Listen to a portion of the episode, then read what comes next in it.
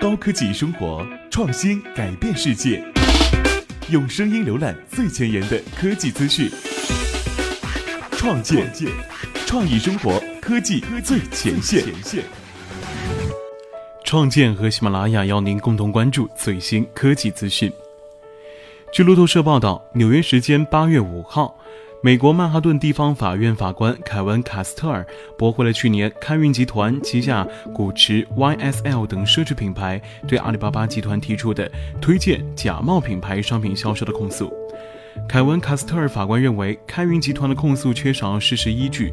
该诉讼声称，阿里巴巴以及在其平台上出售假冒商品的十四家公司存在联合售假的行为。例如，GUCCI 首袋原价一千二百五十美元，这些公司的出售价定为十八点九九美元。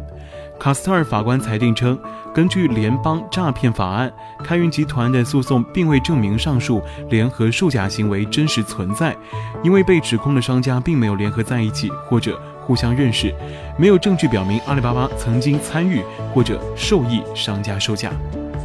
高通处理器惊现漏洞，影响九亿安卓设备。根据 Checkpoint 公司的研究员透露。他们在使用高通处理器的手机上发现了四个脆弱的攻击点，攻击者可以在非 root 的手机上获得 root 权限。这个漏洞会影响到全球时长超过九亿台运行安卓的智能手机和平板。根据研究人员介绍，攻击者只需要诱导用户安装带有恶意代码的 APP，之后攻击者可获得 root 权限，完全控制手机的所有硬件，包括麦克风和摄像头等等。谷歌自家的设备呢均受到影响，三星的 Galaxy S7、S7 Edge 也受到影响。